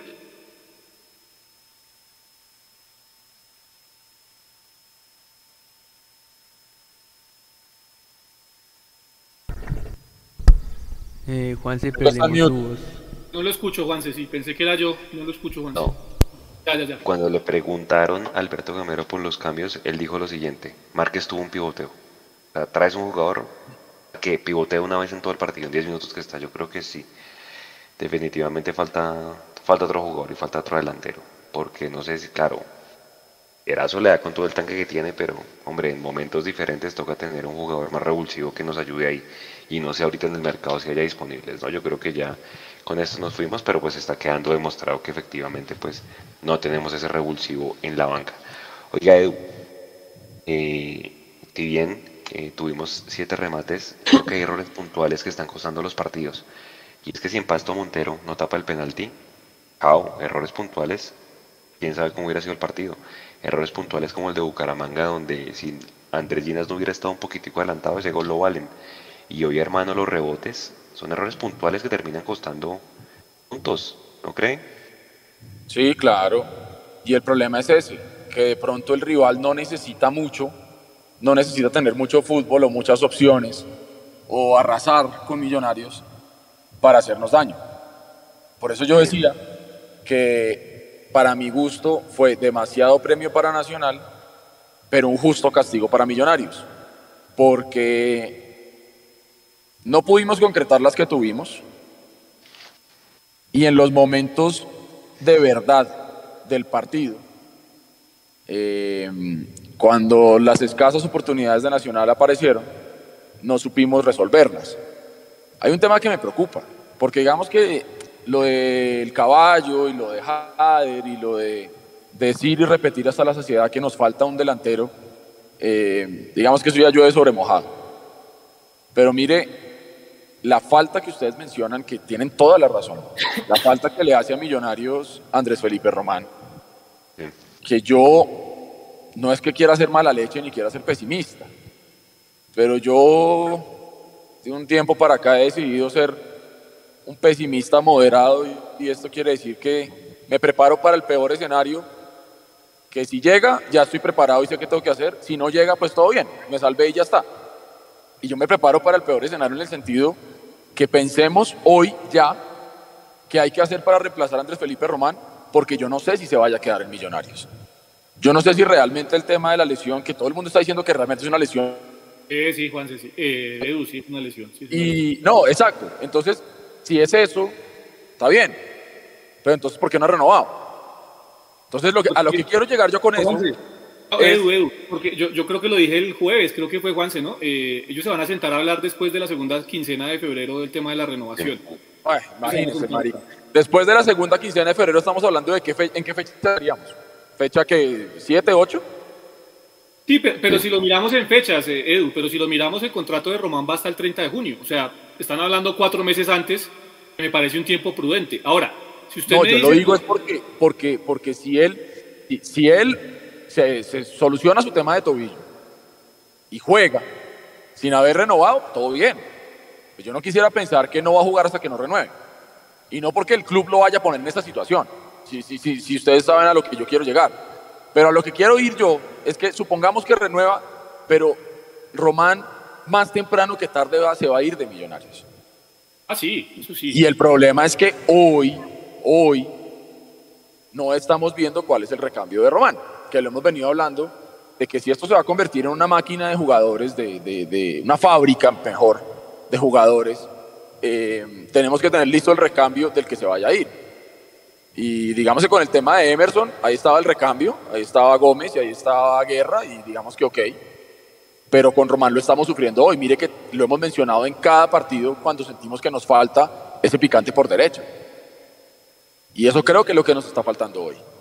¿Sí? Porque Millonarios con un Andrés Felipe Román cuando se proyectaba el ataque y con esa muy buena asociación que lograba hacer en su momento con Emerson, eh, éramos un equipo peligroso. Hoy en día estamos estériles por ese lado. Y estamos a merced de la magia que pueda llegar a sacar Maca, el mismo Daniel Ruiz, eh, de pronto que Erazo haga una buena diagonal y, la, y, la, clave. A mí me preocupa más eso, ¿sí? y no sé, yo reitero, Millonarios hoy sabía el partido que se tenía que jugar, el marco espectacular, la ilusión con la que llegábamos todos. Y creo que no estuvimos a la altura por más que Gamero diga que se hizo hasta lo imposible. Pero cuando usted sale a decir, mire, yo hice, yo hice, mire, yo leí por ahí, ya con esto les doy el cambio, yo leí por ahí en algún momento, usted no es lo que usted dice que va a hacer. Usted es lo que hace. Y creo que a Millonarios le aplica mucho eso. No, sí, intentamos. No, sí, propusimos. No, sí, y sí. Pero no ganaste. No la metiste y no ganaste. Usted es lo que hace, no lo que dice que va a hacer. Oiga, Mero lo dijo ayer cuando lo compararon con la selección. Posesión, posesión, pero no la metimos. Y pues yo creo que, y bien sometimos 20 minutos. O sea, Nacional no necesitó someter para meterla. Y creo que ahí está, ahí está la gran diferencia. Oiga, le están dando todo a Gamero Jason con un comentario que dijo y, y fue el siguiente, abro comillas. Si mañana aparece un jugador que se puede inscribir y esté libre, lo vamos a hacer. Eso se hace, así pasó con Uribe y Giraldo. Lo importante es lo que tenemos y, y creo que hoy contra un gran equipo hicimos un gran partido. Lo que tenemos y con eso vamos a jugar. ¿No suena un poquito conformista el tema? Como quien dice, si se encuentra algo por ahí, un río revuelto, lo traemos. No, no sé, Juan, pues puede ser una interpretación. La otra también es que pues dentro de lo que hay en el mercado eh, no se pudo porque son temas de azul y blanco en el tema de, de, no contratar jugadores caros. Y pues para mí sale con razón a decir, si llega un jugador libre importante, pues lo vamos a tener en cuenta. No quiere decir que se va a traer a cualquiera, ¿no? Eh, para mí la interpretación es si llega un jugador importante en algún momento y consideramos que puede venir, pues va a, va a ser parte del plantel. Ahora, lo que sí hay es una ruptura, Edu, perdón, y ya voy con usted, eh, entre el presidente Camacho, el máximo accionista de Millonarios y el cuerpo técnico, con lo que dice Alberto Gamero. Porque Camacho salió esta semana en RCN a decir que no llegaban más jugadores, que esto era lo que teníamos ya. Y Gamero estos dos días ha insistido en que, pues, eh, si llega algo o si llega a aparecer algo, se va a traer. Hay una ruptura de comunicaciones, ¿no? Entonces eso, eso también hay que, hay que revisarlo. Mire, yo creo que, acuérdese lo que salió a decir Serpa cuando se le habló del tema de Larry Vázquez antes de que, de que llegara a Millonarios. Larry Vázquez es un jugador que tiene contrato con el Junior y como no es un jugador libre, eh, no nos interesa. Y llegó. No sé si era por, eh, no sé, querer confundir, confundir Reinarás, no sé. Em, no me sorprende lo que dice Gamero, porque es cierto, hoy en día lo que está queriendo encontrar Millonarios son jugadores que estén libres y ahí sí yo me voy a robar el concepto que en algún momento nos planteó Mechu, de la serendipia. Y, es que así como nos encontramos por un golpe de suerte en su momento con este proceso de las fuerzas básicas de millonarios que está dando, digamos que buenos réditos hasta el momento, falta el título, pues también le pasó que estuvo muy de buenas Serpa y compañía con el caso de Giraldo, y eh, en menor medida con el caso de Fernando Uribe. Y no sé si entonces ellos digan, mm, así como logramos llegar a una final con lo que hay, y así como quedamos a un punto de clasificar una segunda final con lo que hay, vamos a poder con esto. Entonces, así como logramos en algún momento jugadores libres que funcionaron, de pronto por ahí los encontramos otra vez. Siento que están dejando todo al azar. Como de pronto, si, nos, si estamos muy de buenas y nos encontramos un jugador que esté gratis, lo trae, que esté libre, lo traemos y, yo creo que ahí sí falta un poquitico de ambición. Eh, obviamente Gamero no puede salir a patear la lonchera, ¿sí? Y, y ya. Eh, y una cosa, con esta les doy el cambio también con la que me quedé yo ahí. Si realmente es así, que Arnoldo Iguarán va a volver a trabajar con Millonarios la siguiente semana, enhorabuena. Me parece maravilloso. Porque recordemos que yo les comentaba a ustedes que en el partido contra el América del cierre cuadrangular, yo me lo encontré en la tribuna y le pregunté y lo que él me dijo es que le habían dicho que él no lo necesitaban. Si va a volver, enhorabuena, maravilloso me parece. Eso sería una gran noticia para los delanteros de Millonarios. Sí, señor, sí, señor. Ojalá, creo que es una, una, gran sorpresa porque pues llegamos y llegamos, pero pues Jason, un gol en tres partidos, ¿no? También esa es la, la realidad. Ya pensar en Envigado, el día miércoles a las 4 de la tarde ya está la boletería en venta y pues venir aquí a ganarle a Luis Magdalena, hombre, es recién ascendido. Creo que en esos dos partidos por lo menos cuatro puntos, ¿no? O sea, sería lo mínimo, pues. No, seis. Los seis. Los seis. Los seis porque es que hoy dejamos de sumar tres de local, hermano. Y hay que salir a conseguir esos tres que perdimos hoy, se consiguen por fuera. Y a Luis Magdalena toca ganarle. Así de sencillo. Yo lo que le digo, estoy exigente porque dos años de proceso me indican y me permiten pedir. Claro. Que son dos años, no, y estoy de acuerdo con usted, o sea, Millonarios ya tiene que dejar lista por lo menos la mitad de su clasificación antes del partido con Fluminense, porque pues no sabemos qué vaya a pasar de aquí a allá, ¿no? Eh, y entonces pues tiene que asegurar además el calendario de alguna manera asequible estos primeros 10 fechas, ¿no? Entonces eh, nos confirman la asistencia de hoy, muchachos, 29.720 espectadores, Edu. Ambiente en el camping, ¿cómo se vivió el tema ya? Pues hermano, yo le digo, no sé si me oyen bien, acabo de entrar a un sótano. Eh, antes de, de comentarle el ambiente, le quiero hablar de la experiencia de hincha. No puede ser, hermano, que para un partido de estos usted tenga que someterse a dos horas, dos horas de martirio para poder entrar y sentarse en su puesto, hermano. Puede ser. En occidental, ¿no? En occidental. En occidental. Dos horas, hermano. Tratando primero de entrar al parqueadero y segundo, la fila para entrar a occidental iba más allá del Movistar Arena hacia el norte. Parece que la logística de Millonarios hoy no estuvo a la altura. Como muchas cosas. Eh, ahora, pasando al tema del ambiente, eh, mucha agresividad, ya sabemos con quién. Eh, se alentó al equipo en el momento que, que se debió alentar. Me parece que estuvimos tibios cuando nos dimos cuenta que la cosa se nos estaba enredando. Y, y obviamente cuando el estadio empieza a cantarle movete, millos, movete, pues eso le indica a usted que por más que han sido solamente unos 3, 4 minutos que lo cantó el estadio, pues eso, eso demuestra que, que la gente no estaba muy contenta. Y yo vuelvo y digo, hermano, si con esta nómina y con este manejo que nos están dando, metemos 29 mil personas, tenemos más o menos, no sé, como 9 mil, 10 mil abonados. Hermano, ¿qué sería de este equipo? Si nos trajeran dos, tres jugadores de postín, hermano, serían 25 mil personas fijas todos los partidos. Pero yo creo que esta gente se conforma poco a poquito. Esta gente se conforma con muy poco. Y, eso es muy triste. Eso es muy triste porque tendremos que seguir yendo los mismos de siempre, a ilusionarnos como siempre, a celebrar cuando podamos y también a morder el polvo cuando tengamos que hacerlo porque, porque es así, hermano. Hoy fuimos 29 mil almas al estadio con una ilusión tremenda y salimos, hermano. Yo salí con mucha bronca. Sí, señor. lo bueno es que ya el miércoles hay revancha, ¿no? Uno esperaría que ya se traiga esos tres puntos, pues Envigado creo que no va a tener a su máxima figura, ¿no? Eh, el, futuro Tino Asprilla, ¿no? Que dijo que iba a ser mejor. Oiga, a mí sí me da rabia esos comentarios, ¿no, Jason?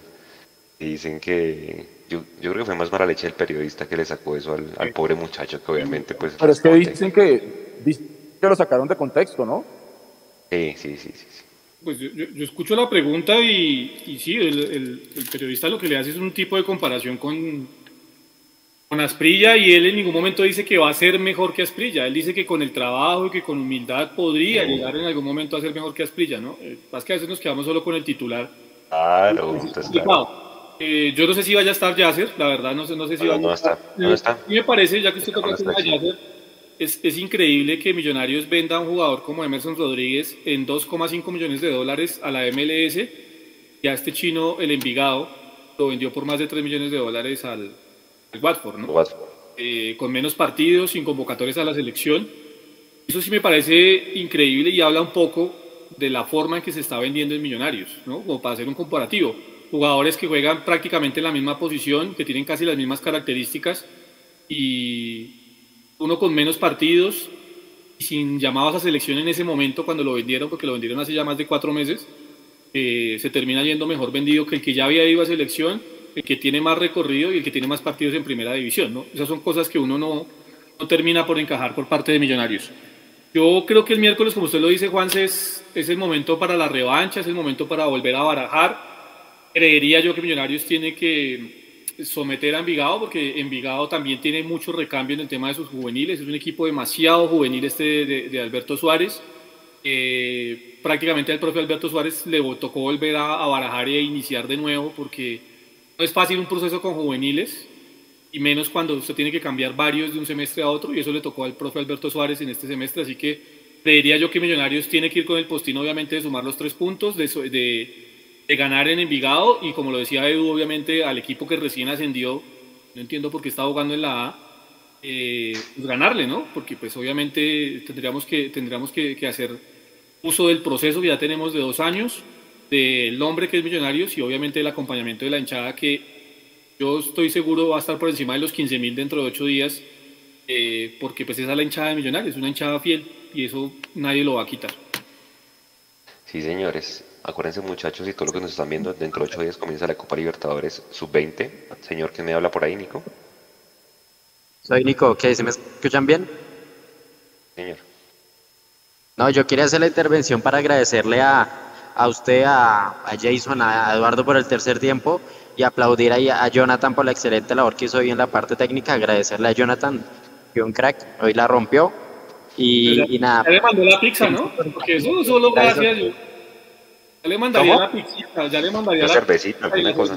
¿no? Porque es... que saludes aquí de la coneja, de Hugo, de, del Cone también. Yo venga, yo le digo una vaina. Esto, esto, es para que, esto es para que la gente de Millonarios Fútbol Club se dé cuenta lo importante que es tener recambio. Nosotros sí sabemos manejar este negocio y nosotros tenemos recambio, viejo. Es así de sencillo, maestro. Y cuando entra uno, lo hace bien, mejor que el que está saliendo. Entonces, es sencillo, hermano, ¿no? No es tan jodido.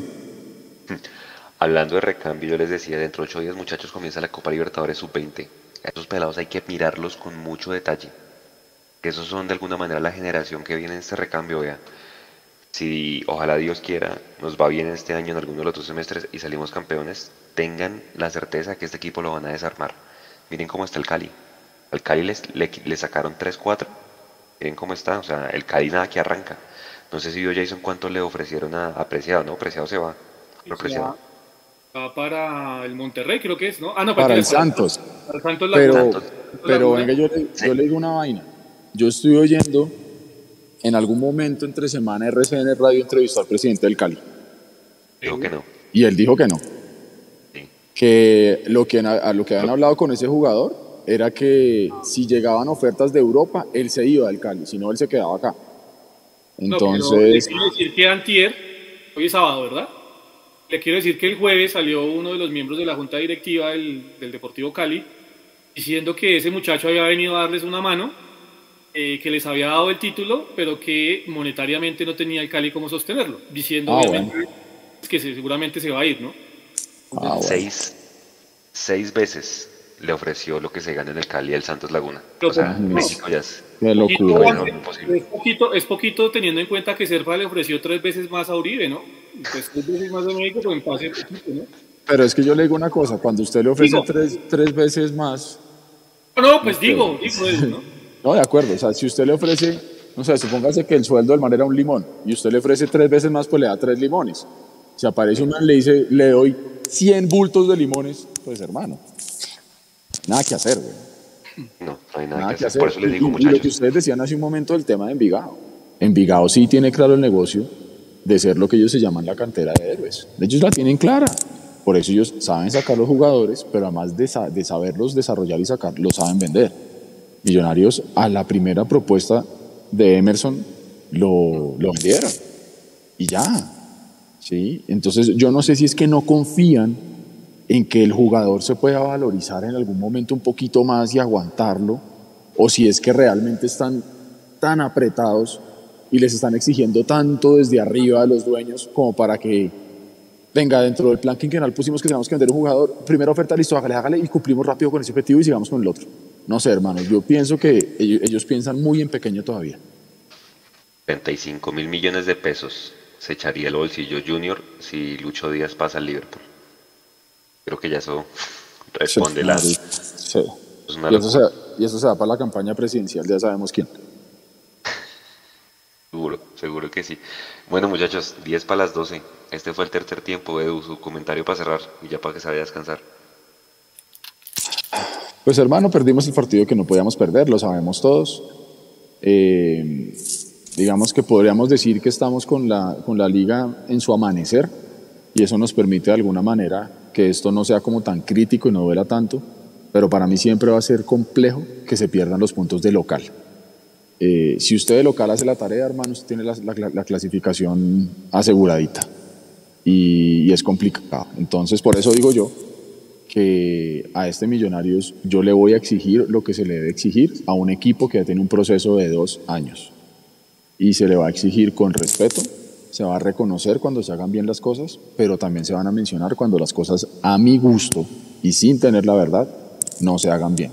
Hoy salí aburrido del campín, yo no vi que Millonarios realmente hubiera sido superior a Nacional, tampoco vuelvo y digo Nacional fue superior, y por eso yo lo dije empezando mi participación en el tercer tiempo. Demasiado premio para Nacional, pero a mi gusto, justo castigo para Millonarios. Jason. No, yo, yo mm, eh, ratificar, más que rectificar, ratificar lo que, lo que he venido diciendo en los últimos eh, tiempos, y es que con este cuerpo técnico y con esta nómina eh, siempre hay esperanza. Si hay algo que no se le puede criticar a este equipo es que no haya trabajo, que no haya entrega, que no haya sacrificio. Porque yo creo que hoy Edu pudo haber salido muy aburrido del campín, pero yo creo que la entrega y el sacrificio eh, siempre estuvieron por parte de, los jugadores y eso es algo que hay que valorar. ¿sí? Eh, pero es evidente, y esto no es culpa de los que están en el plantel, ni es culpa, bueno, en algo de culpa sí, sí y algo de responsabilidad tendrá Gamero, eh, que la nómina sí es corta. Y eso es una realidad. Y, y, también es cierto, como también es una realidad, que hoy estamos apenas en la tercera fecha y que el formato del fútbol colombiano permite cualquier cosa. Como cuando Millonarios hizo la mejor campaña en el semestre y se quedó sin nada.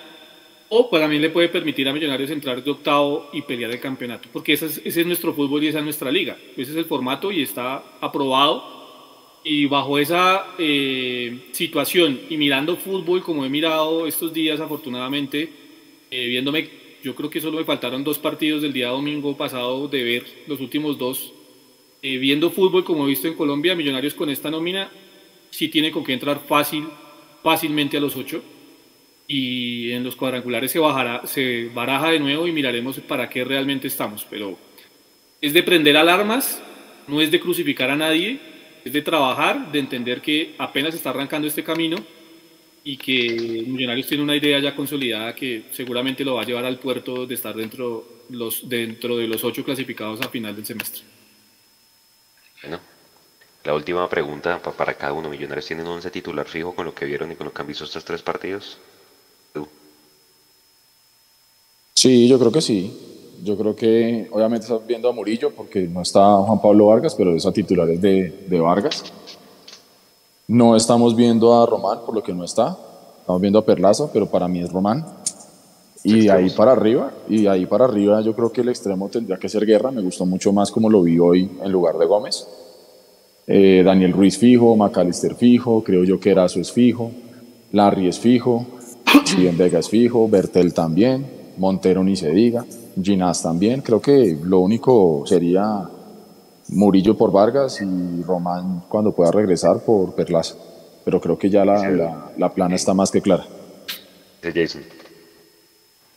Sí, yo creo que cambio realmente en el tema de nominal es muy difícil hacer por lo mismo que es corta la, la nómina. Y porque aquellos que están detrás de, de los que son titulares hoy en día, pues no han logrado subir su nivel. O si no, de qué otra forma podemos explicar que Javier Valencia no se haya podido consolidar como titular aún ante la salida de Fernando Uribe y de otros que ocupaban la posición en el frente de ataque. Yo creo que eso dice mucho.